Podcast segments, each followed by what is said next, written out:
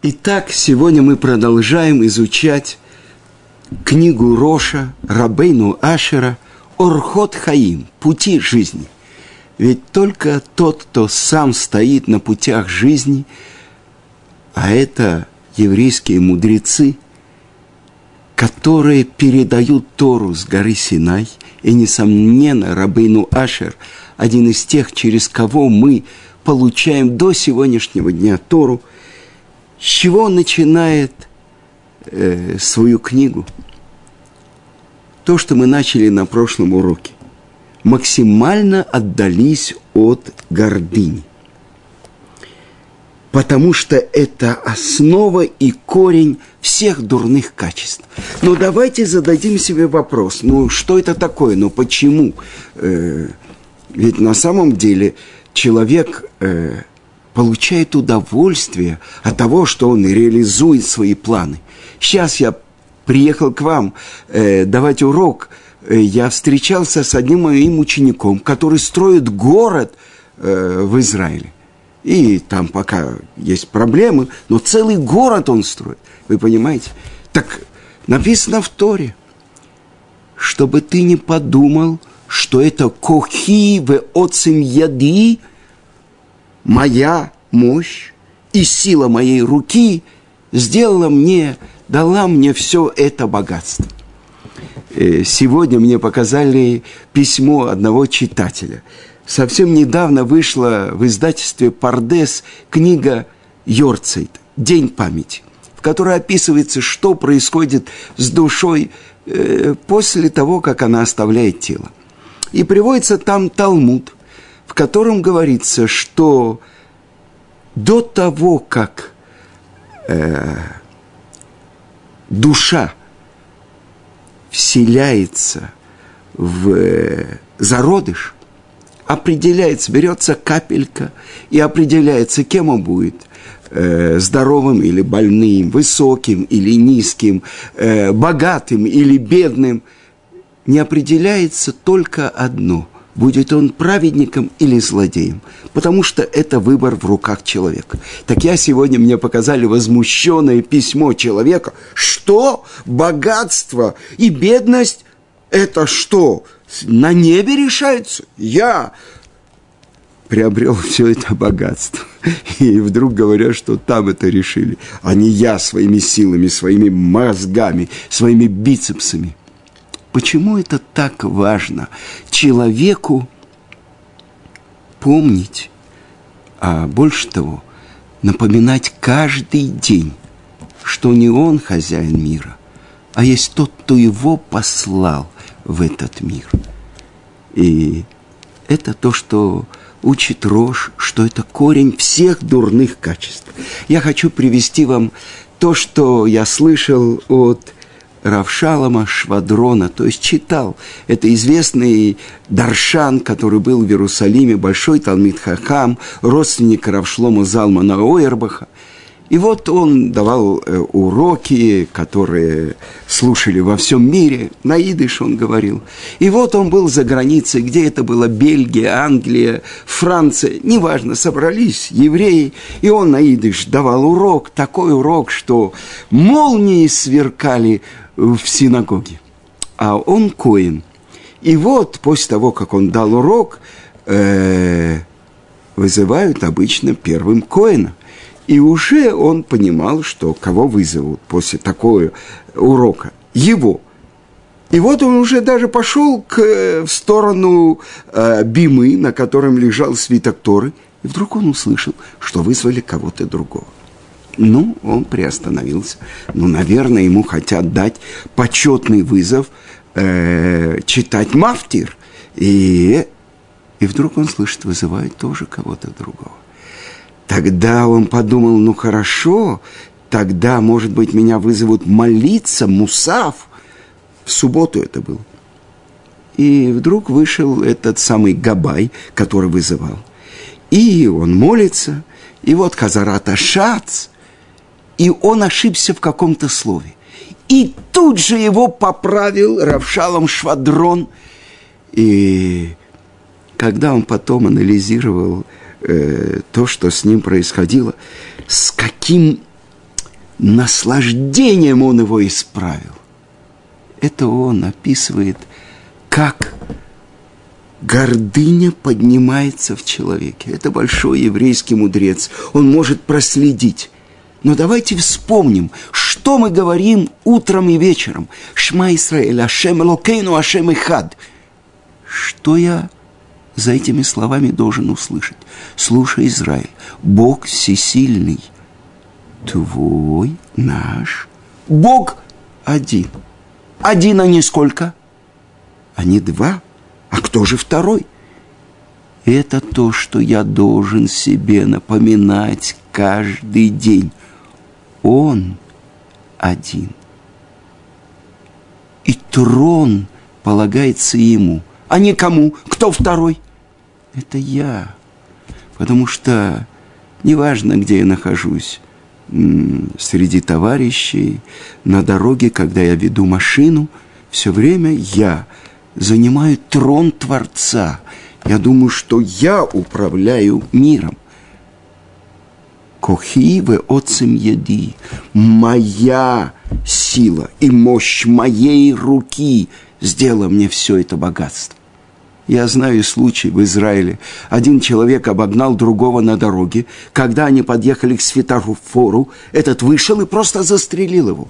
То есть я царь, и кто-то может ехать впереди меня.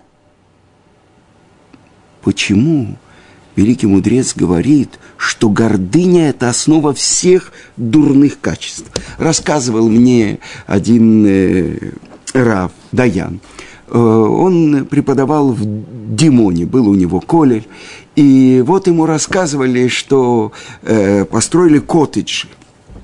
И рассказывал ему э, плотник, у которого заказывали кухню. И вот пришел один человек, заказал новую кухню для своего коттеджа.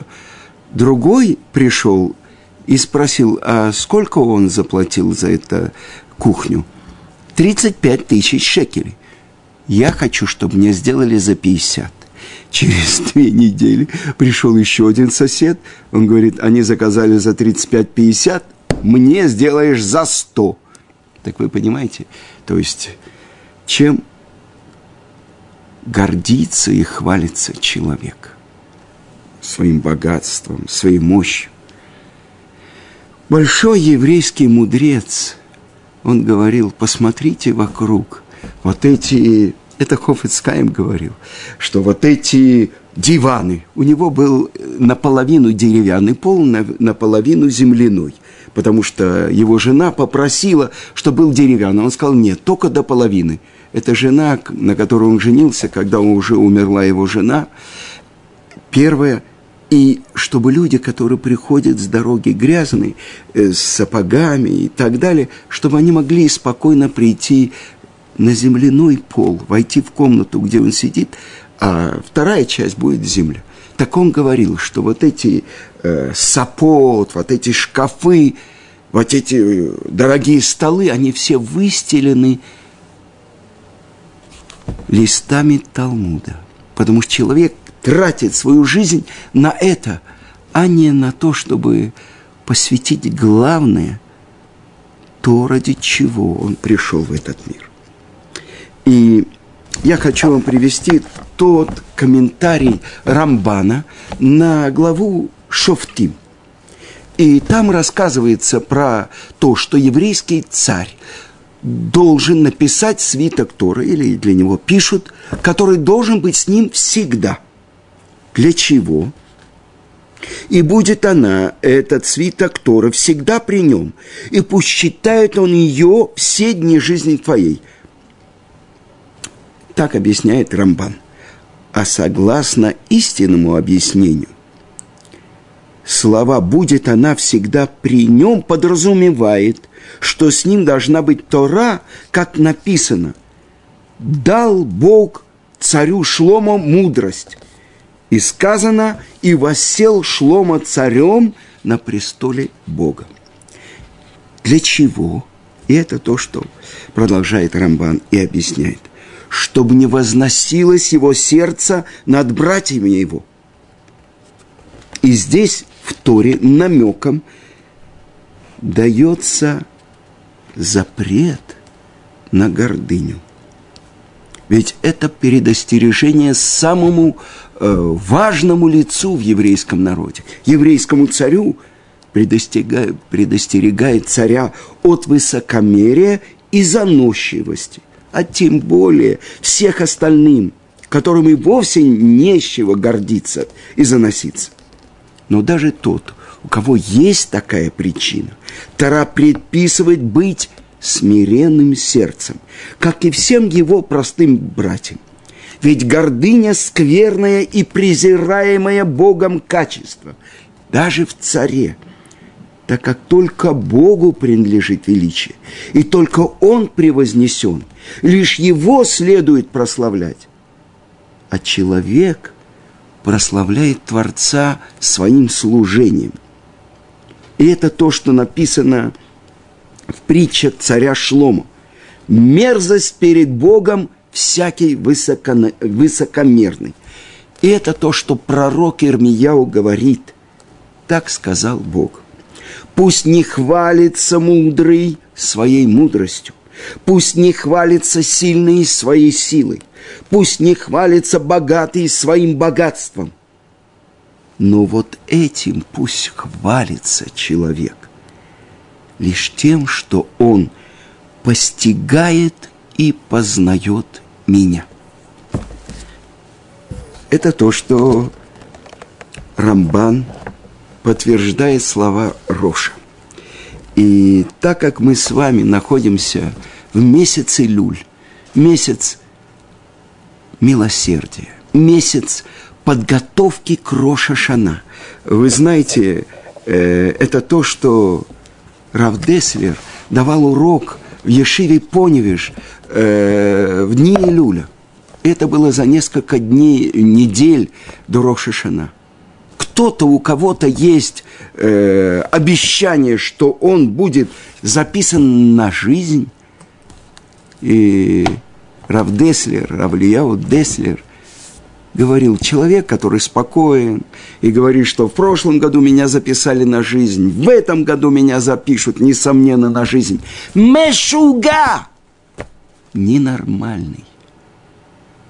Мы ведь знаем, сколько страшных событий происходит э, на наших глазах в святой земле Израиля, во всем мире.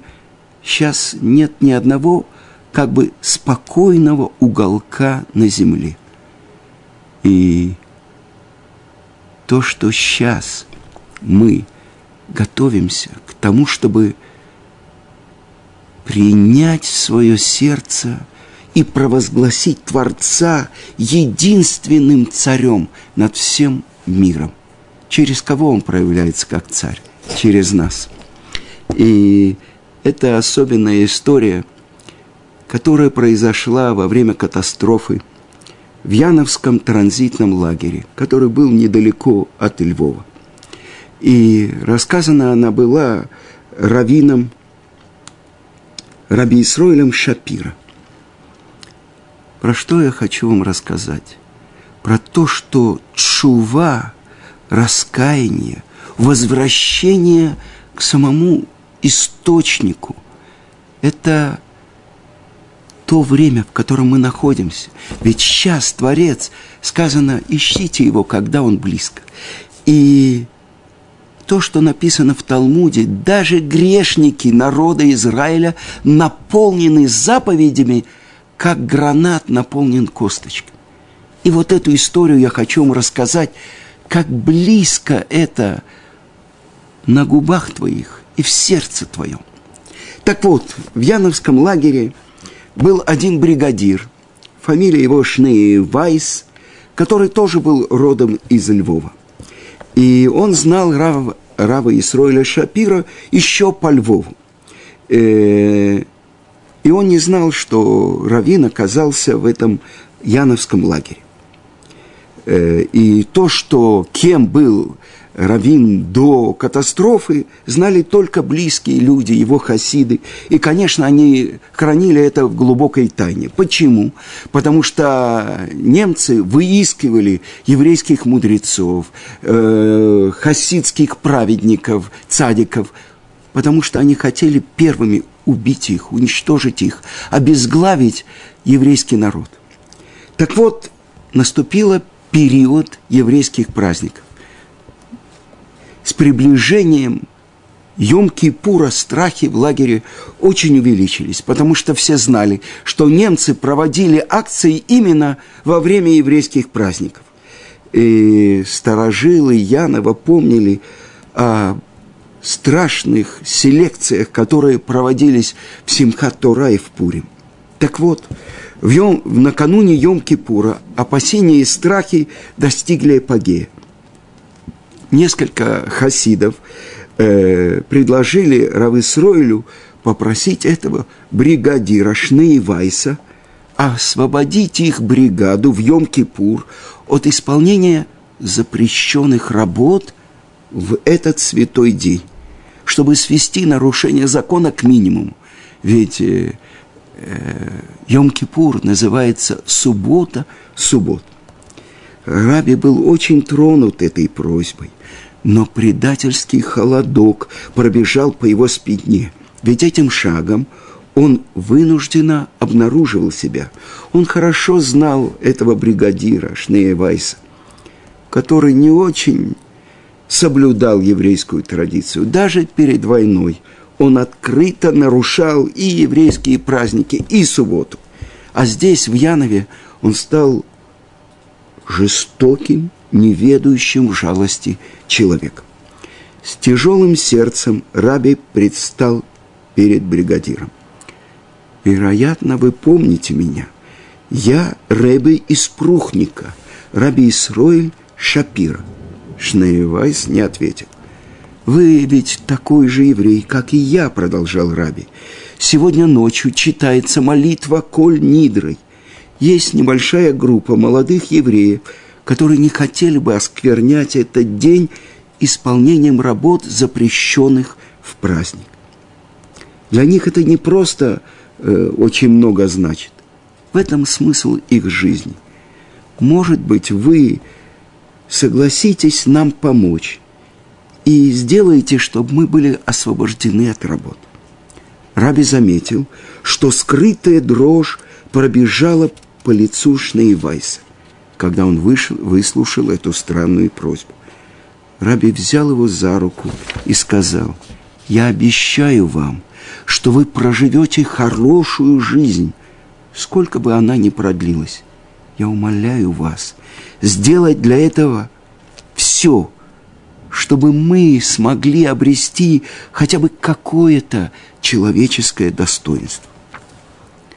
Суровое лицо бригадира неожиданно преобразилось. Впервые с тех пор, как он оказался в этом лагере в Янове, в его глазах блеснуло что-то человеческое.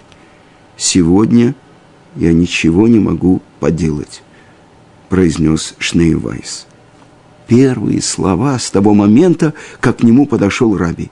«Я не имею никаких полномочий относительно вечерних бригад, но завтра, в день Йом-Кипура, я сделаю все, что смогу». Раби с благодарностью пожал ему руку и удалился. Этим вечером, вечером Йом-Кипура, они работали недалеко от Львовского кладбища. С работы все возвратились в барак около часа ночи, истощенные, избитые, с кровоточащими ранами. Раби попытался улечься на свою постель на пятиярусных нарах, покрытым тонким слоем соломы. Образы прошлого, Йом-Кипур в родном доме – в окружении семьи учеников, прошли перед его наполненными слезами глазами. Неожиданно дверь отворилась, и в барак вошел молодой хасид по имени Бенцион. «Раби, нам необходимо помолиться Коль Нидрой». «Кто может сейчас молиться Коль Нидрой?» – удивился Раби. Люди не в состоянии держаться на ногах. Раби, я молился в вашем штибле. Вы помните напев? И вот в этом мрачном бараке среди десятков голодных, избитых, измученных евреев зазвучала торжественная мелодия Йом-Кипура. Да будет прощена вся община сынов Израиля и пришельцы, живущие среди них. Ведь весь народ не ведал, что творил. Раби, Раби, сердце ждет молитвы. Мы должны прочитать Коль Нидрой. Пока этот хасид, молодой хасид, Бен Цион говорил, вокруг них собралось около двадцати человек – как можно было отказать? Раби Исроэль достал талит, который прятал под соломой на своей полке, и приготовился к чтению Коль Нидрой. Непонятным образом новость быстро распространилась по лагерю. В бараке номер 12 молится Коль Нидрой. Вдоль стен Янова можно было увидеть темные силуэты, крадущиеся к этому бараку узники вместе с раби помолились все молитвы, которые они могли вспомнить. Когда молящиеся достигли слов «Услышь голос наш, Творец, прости нас и помилуй», в голосах послышались слезы. Утром Раби и несколько молодых хасидов – собрались возле комнаты Шнеевайса. Я слышал, что прошлой ночью вы молились. Я не верю в молитвы, заявил им бригадир. В принципе, я даже против них. Но меня восхищает ваша храбрость. Как вы знаете, молитвы в Яновском лагере наказываются смертью. И он жестом пригласил их следовать за собой.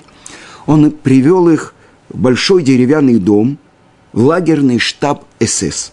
Вы, ребята, будете полировать пол без щеток и ваксы, а вы, раби, будете чистить окно сухими тряпками. Таким образом, вы не совершите запрещенных работ. И он резко вышел, не произнося больше ни слова. Раби стоял на лестнице с тряпкой в руке и протирал огромное стекло, распевая молитвы. Его спутники подпевали ему, протирая пол. Все они исполнены любви, все чисты, все сильны, все святы, все исполняют в трепете и робости волю их Творца. Когда молитва была закончена, Раби обратился к хасидам. Этот пол омыт нашими слезами. Вы удостоились настоящей молитвы Йом-Кипура. Вытирая слезы, сказал Раби своим хасидам. Около двенадцати часов дня в полдень дверь широко распахнулась, и в комнату ввалились два ангела смерти, два эсэсовца в черной униформе. Они следовали за повозкой до отказа набитой пищей. «Полдень!» «Самое время поесть хлеба, супа и мяса», — объявил один из них.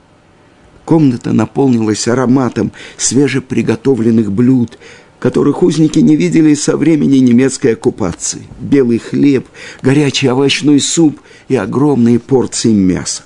Высокий эсэсовец визгливым голосом скомандовал «Немедленно ешьте! В противном случае в противном случае вы все будете застрелены на месте. Никто не пошевелился. Раби остался стоять на лестнице, хасиды на полу. Немец повторил приказ. И опять никто не пошевелился. Осец... эсэсовцы вызвали бригадира. «Шнейвайс, если эти грязные псы не станут есть, ты сдохнешь вместе с ними». Бригадир взглянул немцу прямо в глаза и совершенно спокойным голосом заявил, «Сегодня евреи не едят. Сегодня наш праздник Йом-Кипур, судний день». «Ты, наверное, не понял, собака!» – заревел эсэсовец. «Именем фюрера и третьего рейка приказываем вам, жрите!» Бригадир – высоко подняв голову, спокойно повторил те же слова. Мы евреи, мы подчиняемся своим законам. Сегодня Йом-Кипур, день поста. Немец выхватил из кобуры револьвер и направил его Шнеевайсу в висок. Тот не дрогнул. Он стоял молча, без напряжения, с гордо поднятой головой. В комнате прозвучал выстрел. Бригадир упал.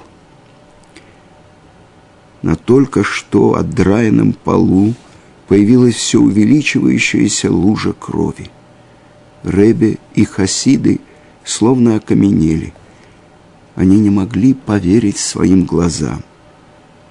Шнея Вайс, человек, который в прошлом публично нарушал еврейский закон, сейчас на их глазах публично осветил имя Творца и ради своего еврейства принял мученическую смерть.